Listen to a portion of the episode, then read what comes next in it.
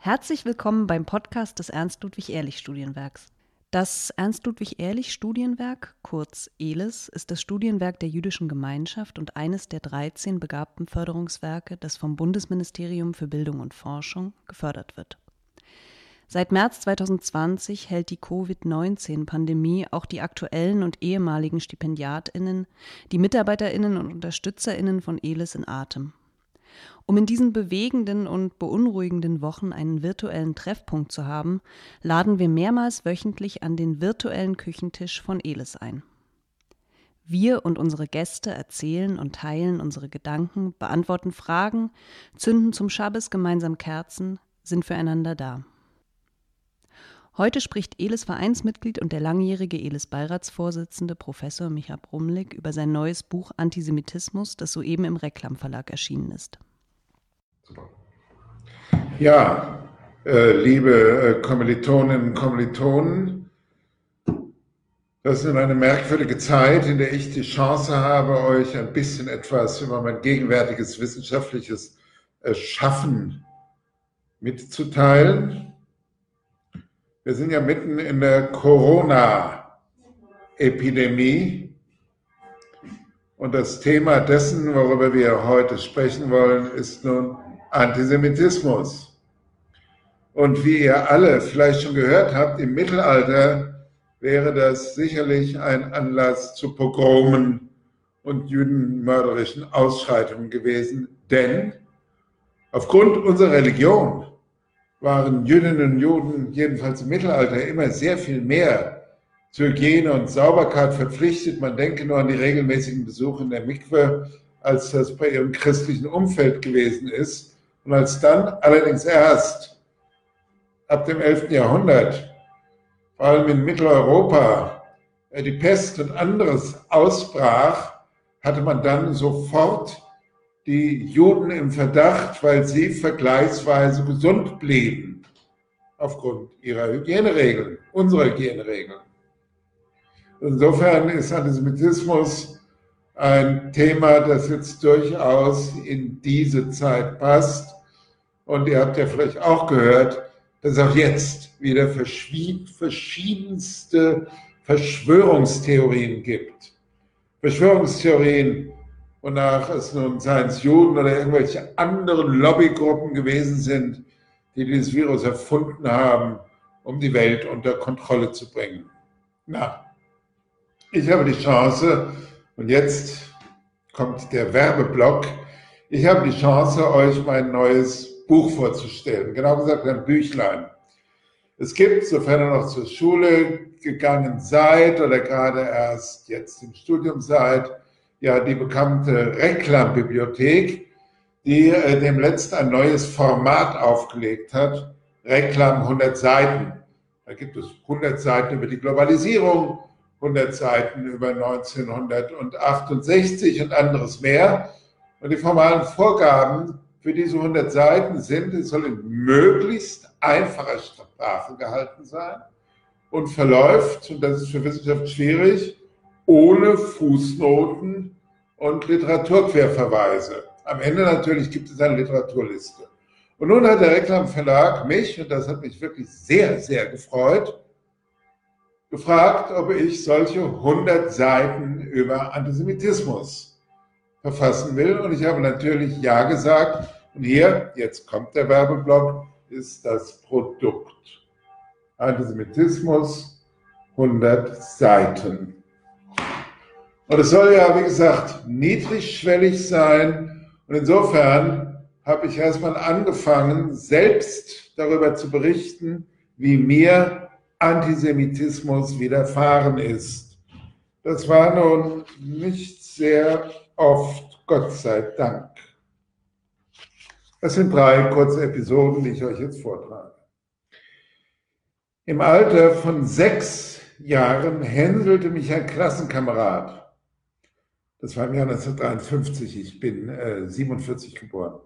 Im Alter von sechs Jahren hänselte mich ein Klassenkamerad, Sohn eines Versicherungsdirektors, nach einem Streit beim Mensch, ärgere dich nicht, Spiel mit, du Jude, du Jude und zeigte bei sich zu Hause mit dem Finger auf mich.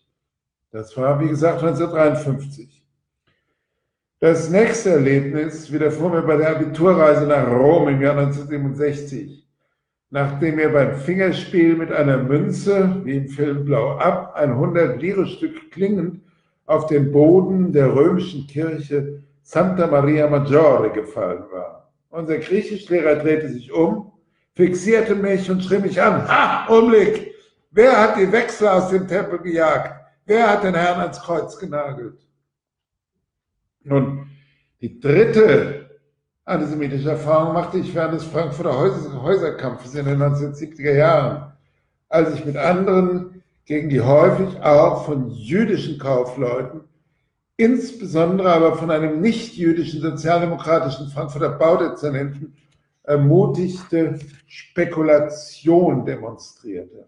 Neben mir ging ein späterer Bundestagsabgeordneter der Linkspartei, der mir tröstend den Arm um den Hals legte und sagte, ach weißt du, Micha, du bist doch ganz anders als die ganzen anderen Juden.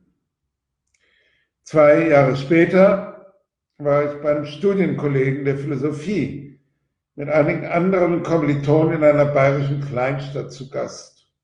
Und wir nahmen mit seinen Eltern das Abendessen ein. Nach dem Essen kam der Vater des Hauses auf mich zu und sagte, wissen Sie, Sie erinnern mich etwas. Da gab es auch mal diesen Film aus der NS-Zeit, Jud Süß. Sie erinnern mich an die Hauptfigur. Ich antwortete, kein Wunder, ich bin ja auch Jude. Woraufhin der Gastgeber erbleicht und nur noch stammelte, oh, entschuldigen Sie bitte, das habe ich doch nicht so gemeint. Die nächsten Erlebnisse stammen dann aus den 1980er Jahren, als ich mich in einer Fernsehsendung als Jude gegen Rassismus geäußert hatte um zwei Tage später im Briefkasten meiner Privatadresse einen anonymen Brief mit eingeklebter Rasierklinge zu finden, in dem folgendes stand. Ich wünsche dir, dass deine Frau von einem AIDS-kranken Nigger durchgefickt wird. So viel meine eigenen antisemitischen Erlebnisse. Ich habe mich mit dem Thema als Mitglied der Arbeitskreis Gruppe Juden und Christen beim Deutschen Evangelischen Kirchentag sehr viel, auch mit christlichem Antijudaismus auseinandergesetzt. Und entsprechend ist nun auch mein Büchlein aufgebaut. Ich sage Ihnen gerade mal, welche Kapitel ich da habe.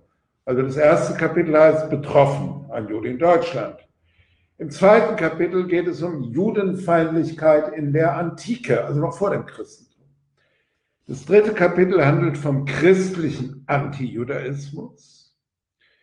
Das vierte Kapitel vom Zeitalter der Aufklärung der Revolution. Schließlich das fünfte von Antisemitismus, rassistischem Jugendhass. Das vorletzte Kapitel beschäftigt sich dann mit heutigen Formen des Antisemitismus. Und am Ende stelle ich die Frage, was können wir gegen Antisemitismus tun.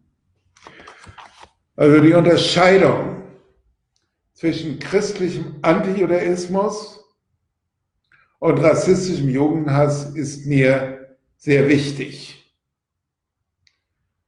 Und zwar deswegen, weil tatsächlich der Judenhass gewissermaßen zur DNA des christlichen Abendlandes gehört.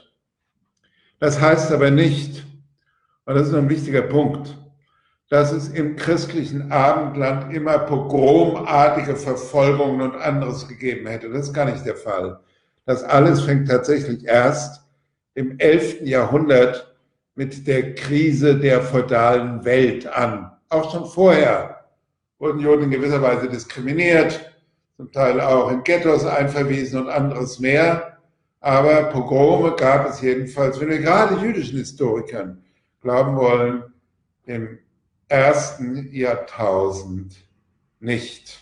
Aber gleichwohl, die Art und Weise, wie das Neue Testament von der Kirche verwendet wurde, von den Kirchenvätern und später, das war dann Judenfeindlichkeit. Die Juden galten bekanntlich als die Gottesmörder. Die Sache hat natürlich eine ironische Pointe. Das Neue Testament wir wissen nicht genau, von wem es wirklich geschrieben wurde, wurde von Leuten geschrieben, die selbst noch irgendwie jüdisch gewesen sind. Gerade die neuere jüdische Historiografie, etwa der kalifornische Historiker Daniel Boyarin, datieren das Auseinandergehen der Wege zwischen Juden und Christen mittlerweile ins dritte und sogar vierte Jahrhundert. Im vierten Jahrhundert war es dann definitiv soweit. Ihr wisst es alle, Elis wird da auch mitmachen. Im nächsten Jahr, 2021, begehen wir eine Reihe von Jubiläumsfeiern, dass Juden urkundlich zum ersten Mal im Jahr 321 christlicher Zeitrechnung in Colonia Augusta, also in der Stadt Köln, erwähnt wurden. Jedenfalls mit der Krise des Feudalismus und dem Anheben der Neuzeit beginnt blutiger Judenhass und, das habe ich vor einigen Jahren intensiv diskutiert, leider, leider muss man sagen, dass auch und gerade wichtige Reformatoren wie Martin Luther in ein neues christliches Glaubensverständnis verdankt, einer der schlimmsten hetzerischen Judenhasser gewesen ist. Man psychologisiert das ein bisschen und sagt, naja, aus Enttäuschung, weil es ihm nicht gelungen ist, mit seinem neuen Verständnis des Christentums die Juden zur Konversion zu bringen. Aber was ich euch jetzt vorlese, das äh, zeigt, dass es eben jedenfalls darum überhaupt nicht mehr ging. 1543 publizierte er eine Schrift von den Juden und ihren Lügen. Und dieses missvergnügliche Textstück will ich euch mal vorlesen. Zitat. Kein blutdürstigeres und rachgieriges Volk hat die Sonne je beschienen, als die sich dünken lassen, sie seien darum Gottes, dass sie sollen die Heiden morden und würgen. Sondern das vornehmste Stück, das sie von ihrem Messias erwarten, er solle die ganze Welt durch ihr Schwert ermorden und umbringen. Wie sie dann im Anfang an uns Christen in aller Welt wohl erwiesen und noch gerne täten, wenn sie könnten, haben sie auch oft versucht und darüber auf die Schnauze weidlich geschlagen worden sind. Und dann nimmt Martin Luther 1543 sämtliche Maßnahmen bis auf die Vergasung vorweg, die die Nazis später an sechs Millionen europäischer Juden exekutiert haben. Hier ist ein Maßnahmenkatalog, den er den christlichen Landesherren nahelegt. Erstlich, dass man ihre Synagogen oder Schulen mit Feuer anstecke und was nicht verbrennen will, mit Erde überhäufe und beschütte dass kein Mensch einen Stein oder Schlacke sehe ewiglich. Zum Zweiten, dass man ihre Häuser desgleichen zerbreche und zerstöre, denn sie treiben eben dasselbe darin, dass sie in ihren Schulen treiben. Dafür mag man sie etwa unter ein Dach oder Stall tun wie die Zigeuner, auf dass sie wissen, sie seien nicht die Herren in unserem Lande, wie sie rüben, sondern der Verbannung und Gefangen. Zum Dritten, dass man eben alle Betbüchlein und Talmudisten nehme, worin sie solche Abgöttereien, Lügen, Fluch und Lästerung gelehrt wird. Zum vierten, dass man ihren Rabbinen bei Leib und Leben verbiete, hinfort zu lehren. Zum fünften, dass man den Juden das Geleit und Straße ganz und gar aufhebe, denn sie haben nichts auf dem Lande zu schaffen, weil sie nicht Herren noch Amtsleute noch Händler noch dergleichen sind, Sie sollen daheim bleiben.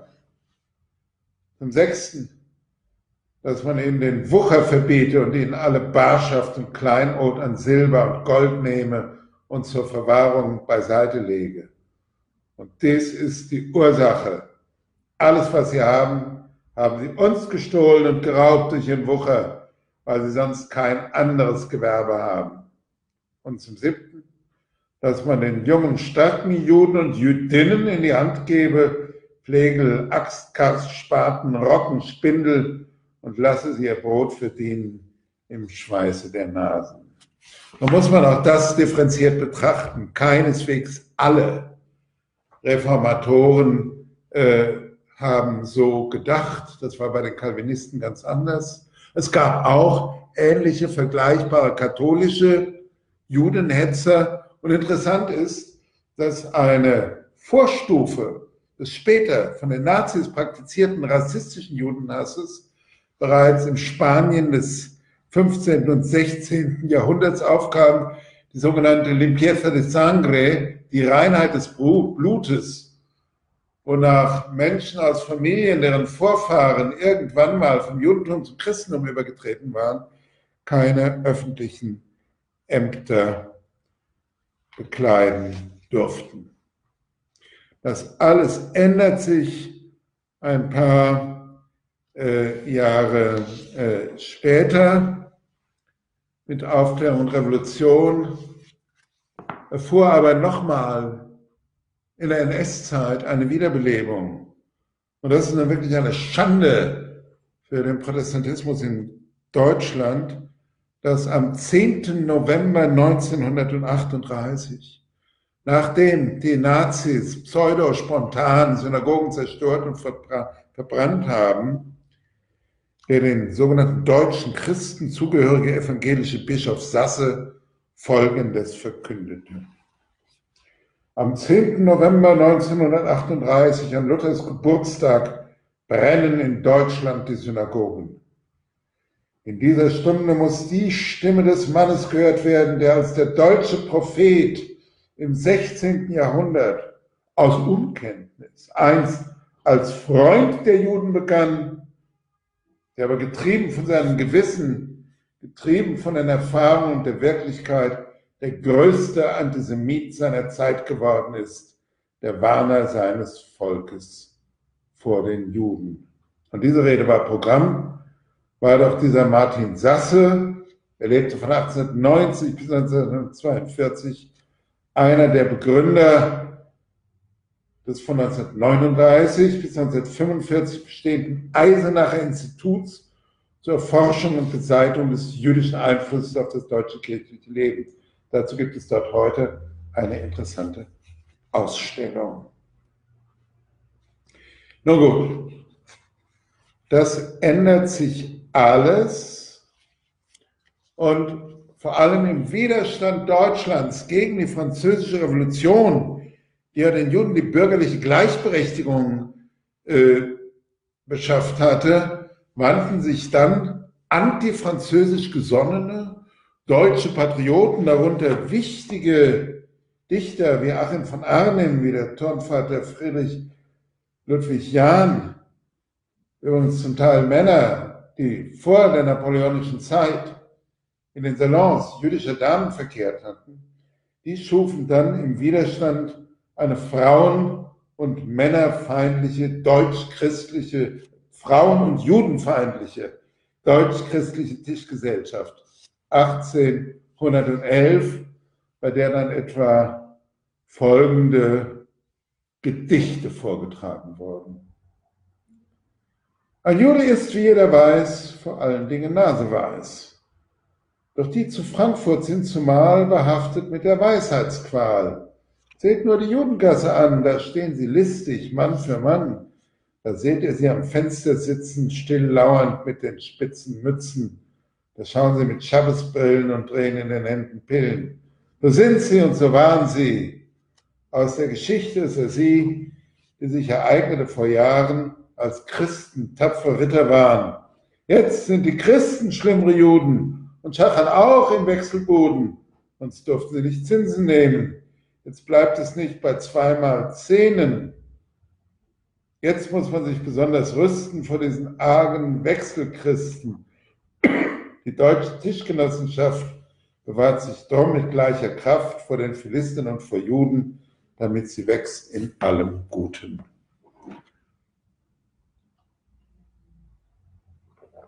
Und mit dem Anbruch der kapitalistischen Moderne ändern sich jetzt die Motive des Judenhasses. Es geht jetzt nicht mehr um den Glauben, um die Religion. Man hat ja schon an dem Gedicht, das ich vorgetragen habe, gemerkt, was besonders unbeliebt war, waren äh, Jüdinnen und Juden, die aus welchen Gründen auch immer zum Christentum übergetreten wurden. Das wird auch als Betrug gewertet. Jetzt gelten die Juden als die Zersetzer. Zersetzer durch das Geld, Zersetzer durch den Geist, die Intellektuellen und die Journalisten, sowie in gewisser Weise auch, das kam dann später bei den Nazis zum Ausbruch, durch ihre angeblich so freiwillige und frei, freigängerische und intensive Sexualität. Und dann gab es einen bedeutenden Theologen, der in Göttingen lehrte, ein Mann namens Paul de la Garde, der übrigens sich dadurch Verdienst erworben hat, dass er die griechische Bibel, also nicht das Neue Testament, sondern die Septuaginta ins Deutsche übersetzt hatten. Der lebte von 1827 bis 1891 und der schrieb schon, ein erbitterter Judenhasser, der schrieb schon 1880 in einer Polemik gegen liberale Gelehrte, die auch gerne mit Juden zusammenarbeiten, folgendes.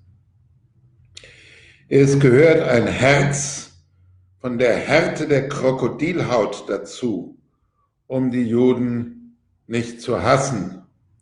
Um diejenigen nicht zu hassen zu verachten, die aus Humanität diesen Juden das Wort reden oder die zu feige sind, dieses wuchernde Ungeziefer zu zertreten. Denn mit Trichinen und Bazillen wird nicht verhandelt, Trichinen und Bazillen werden auch nicht erzogen. Sie werden so rasch und so gründlich wie möglich vernichtet. Was dann 50, 60 Jahre später in den Gaskammern der Nationalsozialisten aufs Schauerlichste umgesetzt wurde. Ich übergehe jetzt die NS-Zeit, die ist vielfältig bekannt und will mich noch mit zwei Themen kurz auseinandersetzen, die gegenwärtig sehr äh, diskutiert sind. Frage 1. Ist eigentlich der Islam genauso judenfeindlich wie das Christentum gewesen? Frage 2. Haben Leute recht, die behaupten, dass Antisemitismus und Islamophobie dasselbe sind? Und die erste Frage, die kann man schnell äh, beantworten, obwohl es auch im Reich des Islam seit dem siebten Jahrhundert immer wieder mal Judenverfolgung gegeben hat, kann überhaupt kein Vergleich gemacht werden und vor allem gar keine Gleichsetzung zwischen dem christlichen Antijudaismus und der relativen, auch religiösen Feindseligkeit von Muslimen gegen das Judentum. Das hat im Übrigen einen einfachen Grund. Der Islam hat es mit zwei Konkurrenzreligionen zu tun. Mit dem Judentum und mit dem Christentum. Von denen aber die muslimischen Gelehrten im Mittelalter sehr wohl wussten und übrigens auch schon in der späten Antike, dass das die Schriften der Völker des Buches sind. Und Moses und Jesus galten ja auch den Muslimen als Propheten. Also infolgedessen war das, ich sage es nochmal, obwohl es immer wieder auch muslimische Judenhasser gab, kein Vergleich quantitativ und qualitativ, was nichts daran ändert, dass der in den 40er, 50er Jahren entstandene radikale Islamismus zutiefst antisemitisch ist, was zu einer weiteren sehr heftig diskutierten gegenwärtigen Frage führt, wie ist das eigentlich mit dem Israel bezogenen Antisemitismus? Eine sehr, sehr schwierige Frage, der wir uns auch bei Elis in Zukunft noch einmal intensiver werden äh, widmen, widmen äh, müssen.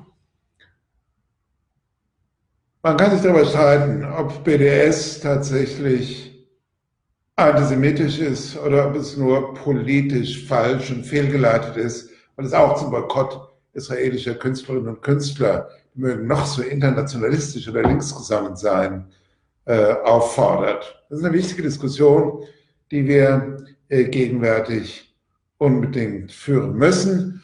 Und damit will ich dann jetzt auch schon zum Schluss kommen. Wir werden uns auch und gerade bei Eles äh, in Zukunft sehr viel intensiver mit der Frage des Verhältnisses von Judentum und Islam, aber auch immer noch, die Agenda ist keineswegs abgearbeitet, mit dem Verhältnis von Judentum und Christentum auseinandersetzen und vor diesem Hintergrund die Diskussion um den Israel bezogenen Antisemitismus weiterverfolgen müssen. Damit bedanke ich mich sehr für eure Aufmerksamkeit. Es ist jetzt Freitag, 12.30 Uhr. Ich freue mich, euch schon äh, Shabbat Shalom wünschen zu können.